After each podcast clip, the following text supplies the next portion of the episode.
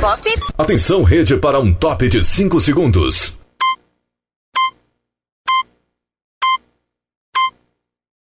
Rede Estação Pop. Continue ligado. Vem aí a próxima atração. Jornal Estação Pop News.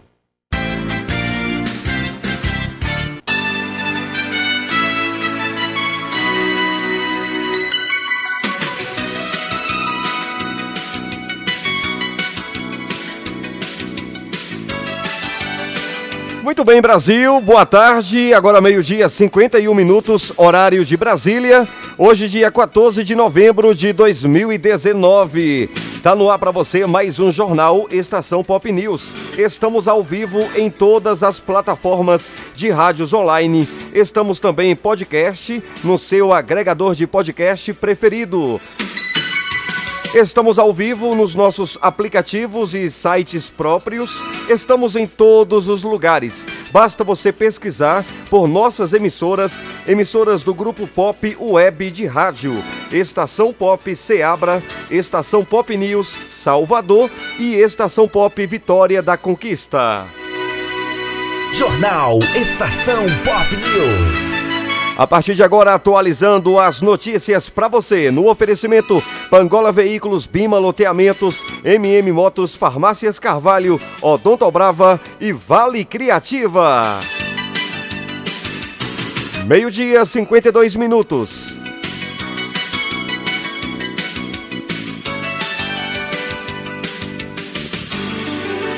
Chefes de Estado do BRICS pedem mais cooperação no grupo e menos protecionismo. Termina nesta quinta-feira a programação da 11ª reunião de cúpula do BRICS, o grupo formado por Brasil, Rússia, Índia, China e África do Sul. Vitor Ribeiro tem os detalhes.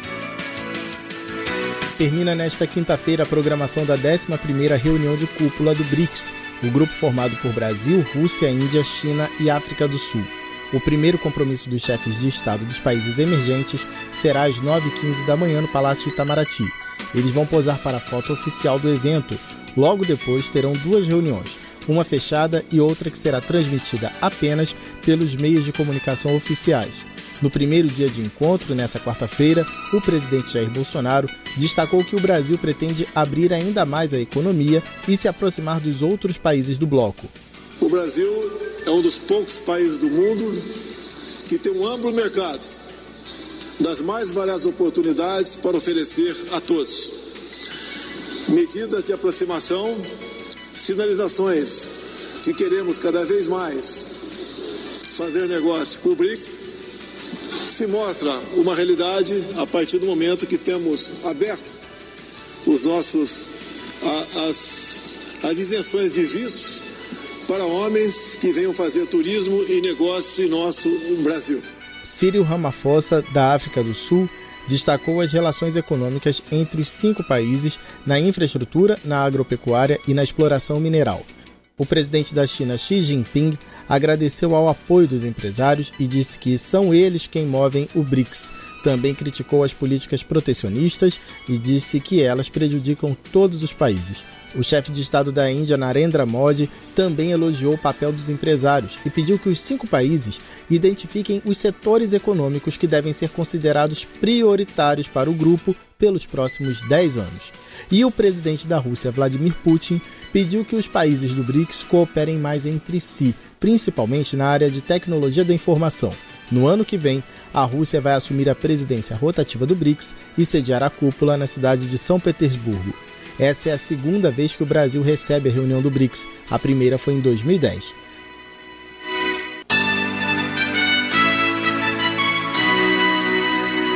Agradecemos a colaboração da Agência Nacional, Agência do Rádio, Portal Amirte em Belo Horizonte, Rádio Justiça e Redação Estação Pop News Salvador. Jornal Estação Pop News.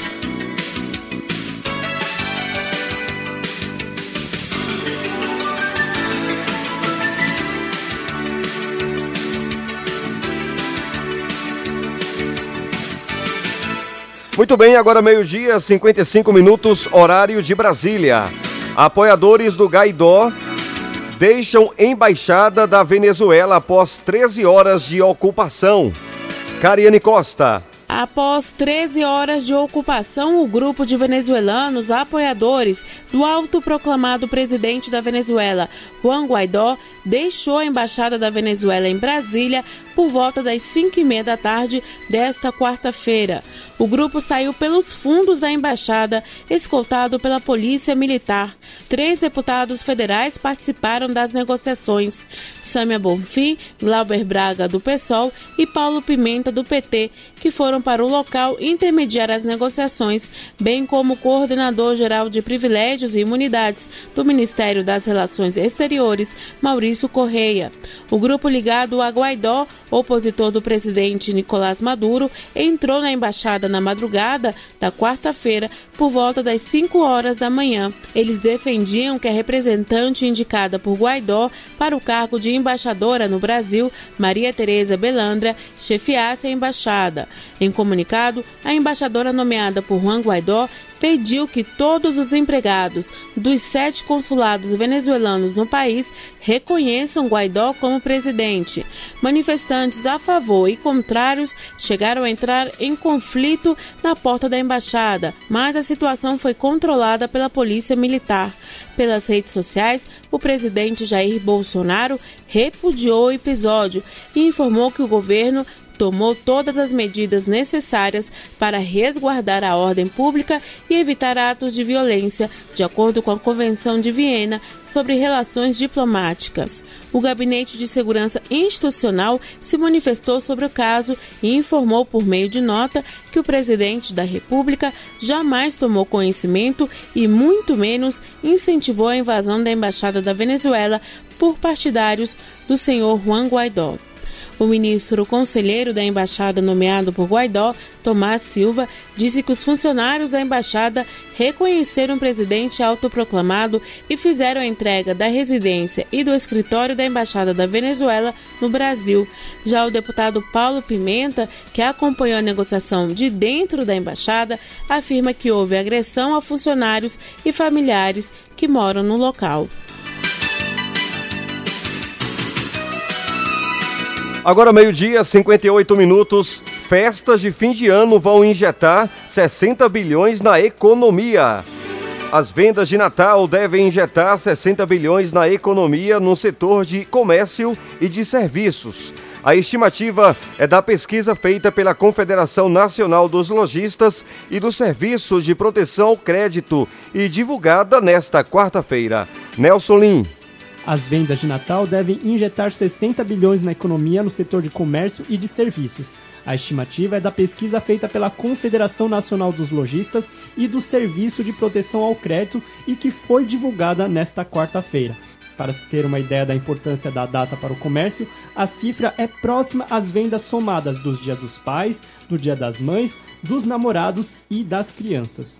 No Centro de Comércio Popular na Lapa, zona oeste de São Paulo, a vendedora online Daniele Araújo dos Santos disse que além de presentear a família, pretende entregar lembrancinhas para ao menos 10 outras pessoas nesse Natal.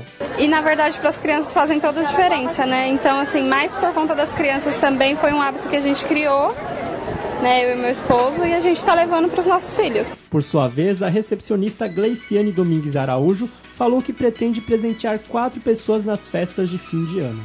Ah, é brinquedo mais, né, que é criança, e roupa para adulto. Seria dois adultos e duas crianças. Mas a dona de casa, Janete Ufo, falou que não pretende comprar presentes este ano para pagar as contas de janeiro. Eu nem consegui aposentadoria e nem vou conseguir, então o dinheiro está muito pequenino. Então eu prefiro reservar na para pagar as obrigações, não é verdade? Porque está difícil mesmo. De acordo com pesquisa da Confederação Nacional dos Lojistas e do SPC, Janete faz parte dos 7% que não pretendem fazer compras neste fim de ano. Por outro lado, 77% dos consumidores falaram que pretendem presentear alguém neste Natal. Para Marcela Kawauchi, economista-chefe do SPC, a previsão das vendas deste fim de ano indica estabilidade com um leve viés positivo com relação aos dados do ano passado. Os dados da pesquisa de Natal mostram uma estabilidade com viés levemente positivo em relação ao ano passado é, a movimentação na economia deve ser de 60 bilhões de reais. Não tem diferença estatística em relação a 2018.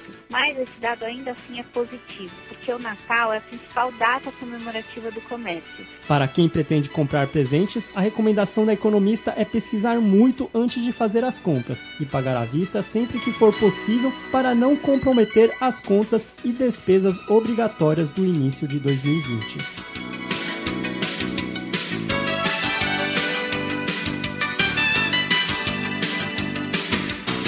Pop News.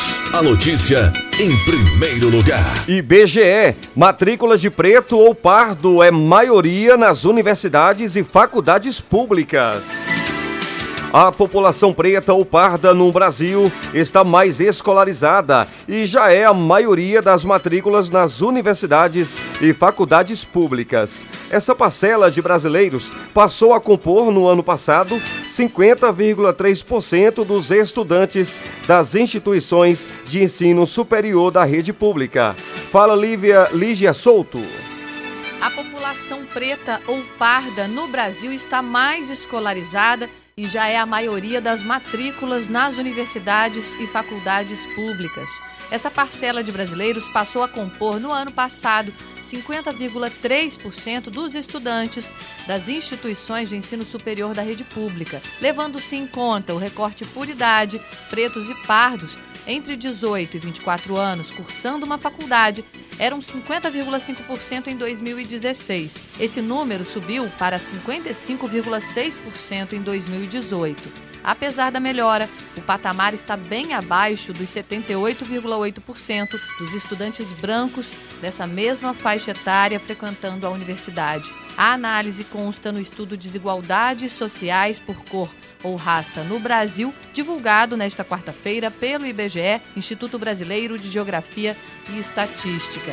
A publicação, que tem como base a Pesquisa Nacional por Amostra de Domicílio Contínua, aborda temas essenciais como educação, mercado de trabalho, distribuição de renda e condições de moradia. A analista de indicadores sociais do IBGE, Luanda Botelho, explica que a melhora dos indicadores educacionais para a população preta ou parda tem reflexos importantes, como por exemplo na redução do abandono escolar. Há uma trajetória de melhora nos indicadores educacionais da população preta ou parda desde 2016, então isso se reflete em menor atraso escolar, né, mais pessoas pretas ou pardas frequentando a escola na etapa de ensino adequada, menor abandono escolar, então mais é, pessoas pretas ou pardas concluindo o ensino médio e ingressando no ensino superior.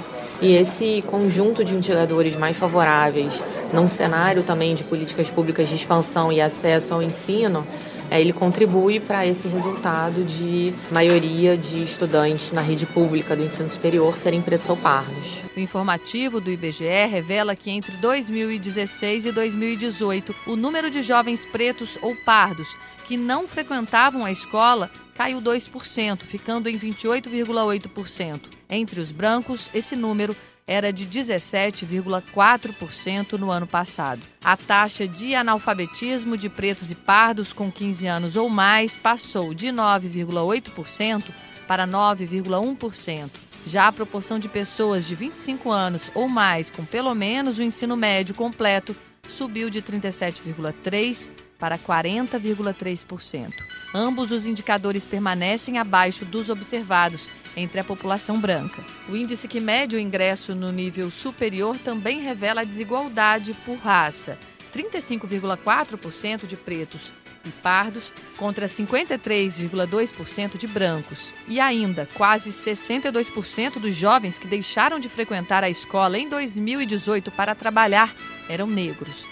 O estudo mostra que a desvantagem em relação aos brancos persiste também no que diz respeito à representação política. O quadro atual é de subrepresentação da população negra, tanto na Câmara Federal e Assembleias Legislativas Estaduais, quanto Câmara de Vereadores.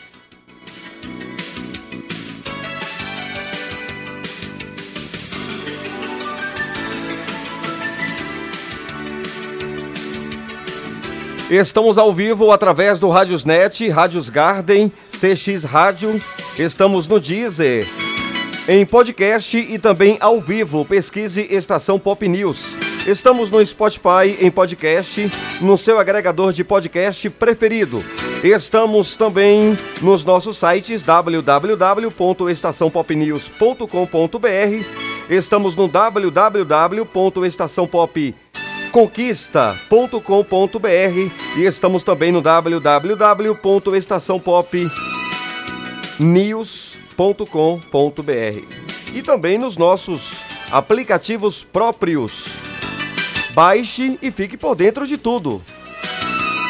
O oferecimento Pangola Veículos, Sul América, Café Chapada, Loja Nélios e oferecimento também das farmácias Carvalho. Jornal Estação Pop News. Homicídios caem 22% nos sete primeiros meses do ano. É o que afirma o Ministério da Justiça. Foram divulgados nesta quarta-feira, dia 13, os dados nacionais sobre uma série de índices de criminalidade, entre eles homicídios, latrocínios, latrocínios, estupros e assaltos. Lucas Por Deus Leão tem os detalhes. Fala, Lucas. Foram divulgados nesta quarta-feira os dados nacionais sobre uma série de índices de criminalidade, entre eles homicídios, latrocínios, estupros e assaltos. Os números mostram que foram assassinadas no Brasil, entre janeiro e julho deste ano, 21.879 pessoas, uma redução de 22% em relação ao mesmo período do ano passado. Foram registrados ainda 25.375 casos de estupro, número 10% inferior ao de 2018. Os dados são do Sinesp, o Sistema Nacional de Informações de Segurança Pública, que integra os boletins de ocorrência de todos os estados e do Distrito Federal e foram apresentados pelo Ministério da Justiça e Segurança Pública. O levantamento ainda apresenta queda em todos os índices de criminalidade divulgados, mostrando uma redução de 7% no número de furtos de veículos, 22% a menos de ocorrências de latrocínio, queda de 23% no número de roubos de cargas e menos 35% no número de roubos a bancos. Jornal Estação Pop News.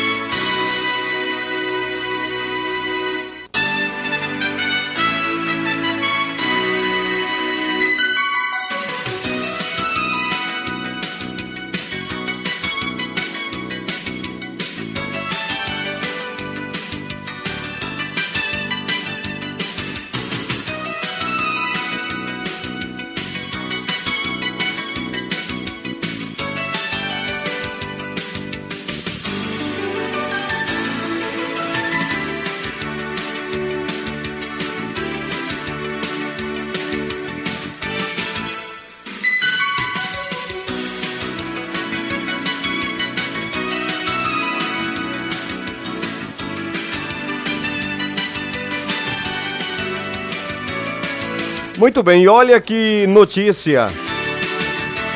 Seria trágico se não fosse cômico. É para dar risada, mas é o nosso Brasil, né? Olha, Marcos, preste atenção na notícia. Falso policial trabalhou por um ano em delegacia na zona norte de São Paulo. Informante da polícia, Cristiano Alisson Arruda da Silva tinha documento falso de investigador e mesa de trabalho num DP de Parque Novo Mundo, na delegacia do Parque Novo Mundo. Olha que coisa, hein? O falso policial, chamado Cristiano Alisson Arruda da Silva, de 42 anos, trabalhou aproximadamente um ano na delegacia de Parque Novo Mundo, na zona norte da cidade de São Paulo, onde tinha até mesa e uma sala no primeiro andar da delegacia. Imagina aí, o cara conseguiu até uma sala nessa delegacia onde ele trabalhou por um ano. Um ano, imagina aí. Com certeza recebia salário, né? Alguém pagava ali o salário dele. Na realidade, Silva jamais integrou os quadros da Polícia Civil e era apenas um ganso. É o que eles falam lá, informante, né? Como se diz na gíria dos investigadores e delegados do Distrito Policial. A farsa de Silva acabou às, 10, às 7 horas e 20 desta segunda-feira, dia 11, em Embu das Artes. Olha o que aconteceu. Isso na cidade, na Grande São Paulo. Ele foi preso pelos policiais militares Tiago Carneiro Arruda, de 33 anos, e Eduardo Sidney Rodrigues, de 37 anos. Os PMs faziam patrulhamento na rua Intambé, no Jardim Santo Eduardo, quando suspeitaram do ocupante do veículo Hyundai iX35 branco com vidros escuros e placas FCR 7667. O motorista do carro foi abordado pelos militares e se identificou como Cristiano Alisson, policial civil, e apresentou inclusive uma carteira funcional em seu nome. Os PMs acharam o documento estranho, fizeram uma pesquisa via Copom, é o Centro de Operações da Polícia Militar, e foram informados de que não havia nenhum policial civil com aquele nome. Silva mostrou nervosismo, mas insistiu em dizer que era policial civil e que deveria estar tendo algum equívoco. Desconfiados da faça, os PMs o algemaram e durante revista no Hyundai encontraram uma pistola Taurus calibre 40 com munição e essa pistola estava raspada e carregada com 11, 11 cartuchos. No porta-malas do veículo havia um colete à prova de balas, um símbolo da Polícia Civil, além de um rádio HT de comunicação. No porta-luvas foi encontrado um, um distintivo. Esse é metálico e pertence à Polícia Civil. Os policiais militares apuraram também que o veículo dirigido por Silva estava com a, as placas adulteradas e que o carro era produto oriundo de roubo, ou seja, era um carro roubado.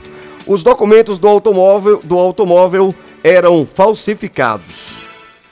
Silva foi levado para o primeiro distrito policial de Embu das Artes. Na delegacia foi constatado que o Hyundai havia sido roubado em 15 de março de 2017 na área do Distrito Policial de São Mateus, na zona leste da cidade de São Paulo. Que notícia, hein?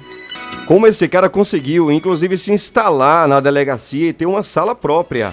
O delegado Francisco José Videira autuou Silva em flagrante pelos crimes de posse e porte ilegal de arma, receptação e porte, além do porte de arma, é claro, né? O uso também de documento falso, falsa identidade e usurpação de função pública. E olha, nos bastidores da Polícia Civil, os comentários são de que Silva trabalhou por um ano, hein?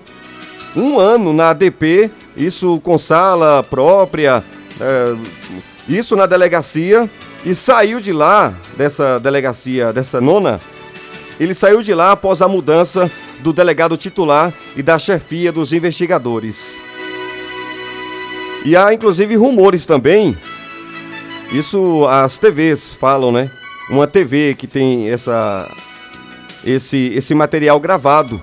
Há rumores também de que Silva chegou até a ser filmado por emissoras de TV carregando presos na delegacia durante entrevista coletiva sobre prisões de criminosos. Esse cara deve ter aprontado muita coisa aí durante esse ano, hein?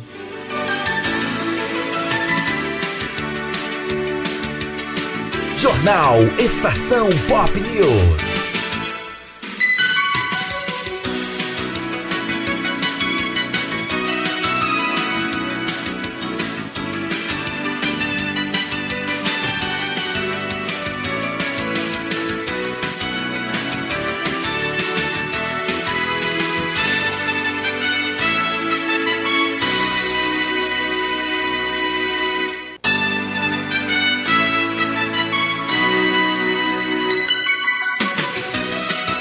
Muito bem, agora 13 h 16 horário de Brasília. Projeto prevê que empresas possam ser multadas apenas após segunda visita de órgãos fiscalizadores. Quem conta é Paulo Henrique. A Comissão de Assuntos Econômicos e a Comissão de Constituição, Justiça e Cidadania do Senado Federal discutem o projeto de lei 4696 de 2019. A proposta determina que um estabelecimento comercial só poderá ser multado após a segunda vistoria dos fiscais de trabalho. O objetivo é fazer com que o primeiro contato tenha caráter orientativo. As punições, caso necessárias, seriam feitas em um segundo momento. A autora do projeto, a senadora Juíza Selma, defende que atualmente a fiscalização tem uma abordagem focada na imposição de penalidades, com o intuito de aumentar a arrecadação por meio de multas. O Estado não deve primar pela função de, de, de, é, de, ficar punindo, né? Eu acho que a função primeira do Estado tem que ser de orientação. A forma que você tem de mudar é essa.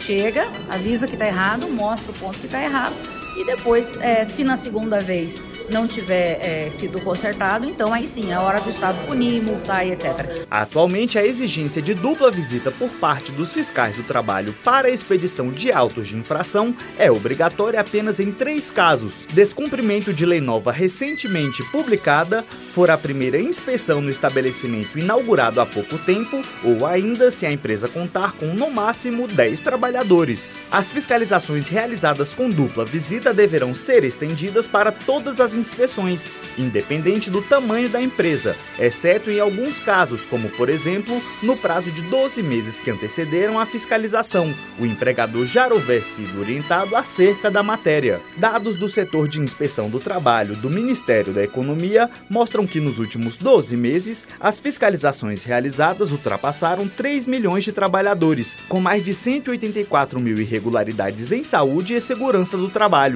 O estado com maior número de autos de infração foi São Paulo, com cerca de 303 mil registros, seguido de Minas Gerais, com aproximadamente 228 mil. Mestre e doutor em Direito do Trabalho e Seguridade Social, Fernando Hugo Rabelo acredita que a dupla visita em fiscalizações faz com que os empresários tenham a chance de identificar os problemas selecionados e possam corrigir as irregularidades antes de serem multados. A ideia vai ser, os auditores fiscais de trabalho, eles vão passar aí as empresas analisar toda a parte regulamentar interna das empresas e identificar o que o auditor fiscal entende que está equivocado e a partir disso as empresas corrigirem a partir desse aspecto do que foi definido pelo auditor fiscal do trabalho. Esse diálogo dessa orientação, ele pode trazer sim benefícios interessantes. O PL 4696 de 2019 foi encaminhado à Comissão de Constituição, Justiça e Cidadania e à Comissão de Assuntos Econômicos do Senado. Em ambos os colegiados, a proposta tramita em decisão terminativa,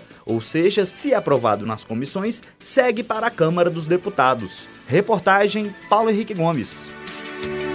Obrigado, Paulo.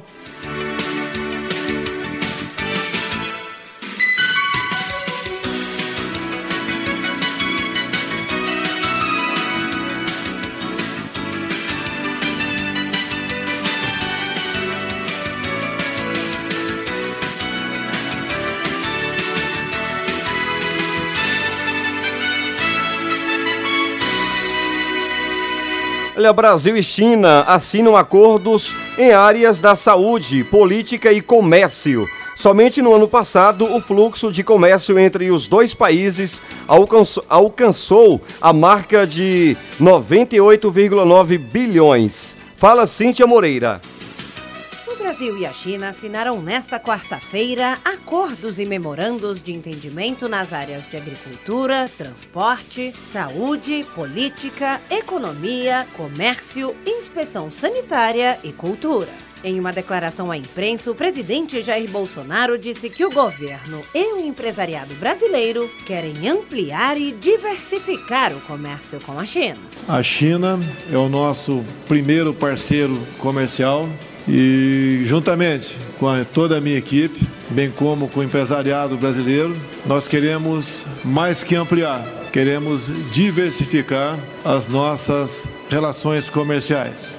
Entre os atos assinados estão protocolos sanitários para exportação de pera da China para o Brasil e de melão do Brasil para o país asiático. Também foi firmado um plano de ação na área de agricultura de 2019 a 2023, nas áreas de políticas agrícolas, inovação científica e tecnológica, investimento agrícola, comércio agrícola, entre outras.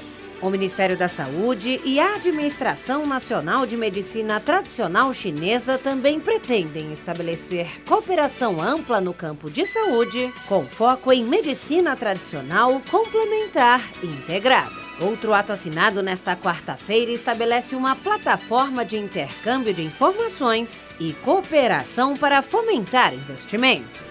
A China é o maior parceiro comercial do Brasil. Somente no ano passado, o fluxo de comércio entre os dois países alcançou a marca de 98,9 bilhões de dólares. Reportagem Cíntia Moreira. Obrigado, Cíntia Moreira. Jornal Estação Pop News. Oferecimento Sul América, Pangola Veículos, Ressacol, Odonto Brava, Churrascaria Siga Bem, Bima Loteamentos.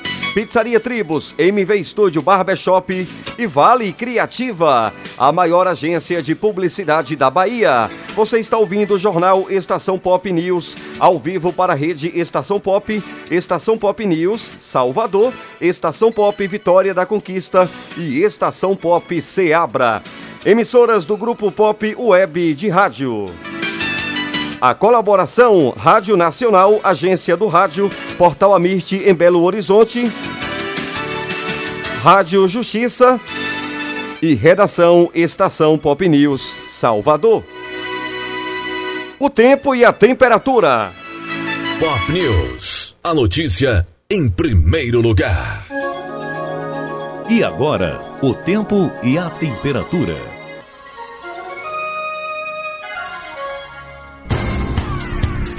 Muito bem, Brasil, agora 13 horas 23 minutos, horário de Brasília. Estamos ao vivo via internet, jornal Estação Pop News. E agora o tempo e a temperatura.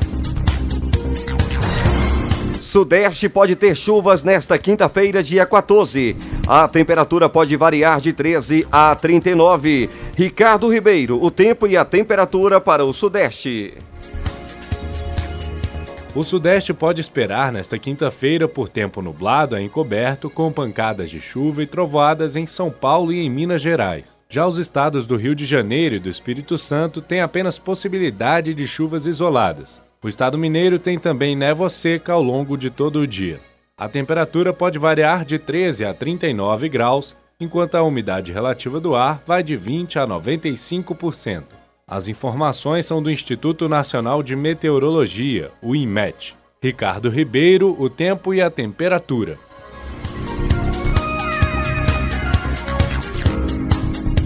Agora o tempo e a temperatura para o sul. Sul tem fortes chuvas e granizo nesta quinta, dia 14. A temperatura varia de 10 e a máxima, a temperatura varia de 10 a 28. Ricardo Ribeiro. A previsão do tempo para esta quinta-feira no sul indica céu encoberto a nublado com pancadas de chuva e trovoadas isoladas em grande parte da região, passando a parcialmente nublado no Rio Grande do Sul. Santa Catarina e Paraná podem ter, além de fortes chuvas, queda de granizo com rajadas de vento. A temperatura varia de 10 a 28 graus e a umidade relativa do ar de 50 a 95%.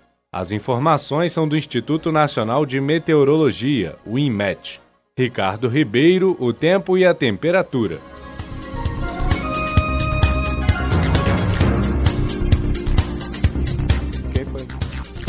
Vamos agora com o tempo e a, tempera... o tempo e a temperatura para o Nordeste. Quinta-feira, dia 14, de tempo nublado e chuvoso na região Nordeste. Os termômetros têm mínima de 14 e máxima de 41.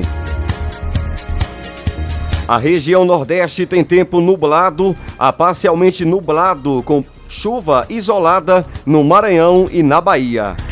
Piauí e Sergipe têm apenas possibilidade de chuvas ao longo do dia. E os estados de Pernambuco, Alagoas, Paraíba, Ceará e Rio Grande do Norte têm tempo nublado a claro, isso sem chuvas. Os termômetros têm mínima de 14 e máxima de 41, enquanto a umidade relativa do ar deve variar de 15 a 95%. As informações são do Instituto Nacional de Meteorologia, o IMET. Jornal Estação Pop News.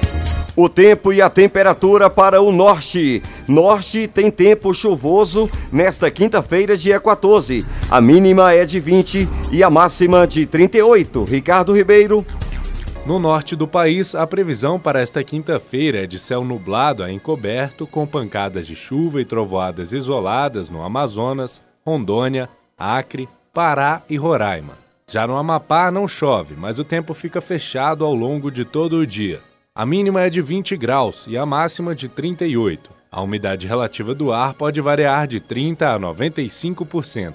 As informações são do Instituto Nacional de Meteorologia, o INMET. Ricardo Ribeiro, o tempo e a temperatura.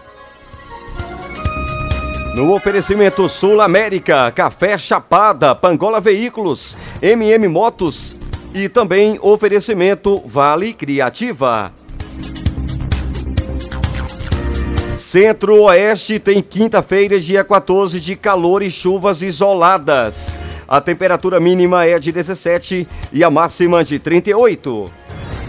O Centro-Oeste tem, nesta quinta-feira, previsão de céu nublado a encoberto com pancadas de chuva e trovoadas isoladas no Mato Grosso, Mato Grosso do Sul e áreas específicas de Goiás. Já o Distrito Federal tem apenas possibilidade de chuvas e trovoadas isoladas, apesar do tempo nublado ao longo de todo o dia. A temperatura mínima é de 17 graus e a máxima de 38. A umidade relativa do ar pode variar de 20 a 95%. As informações são do Instituto Nacional de Meteorologia, o INMET. É- Ricardo Ribeiro, o tempo e a temperatura. Agora é Luiz Carlos Martins. Agora 13h29, horário de Brasília.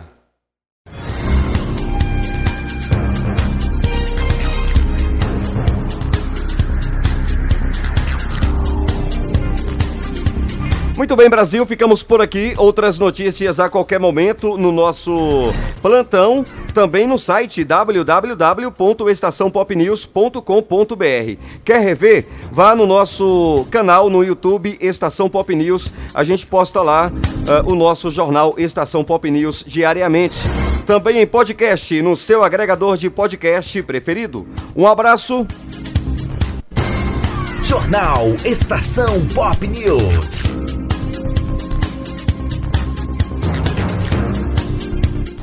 Beep.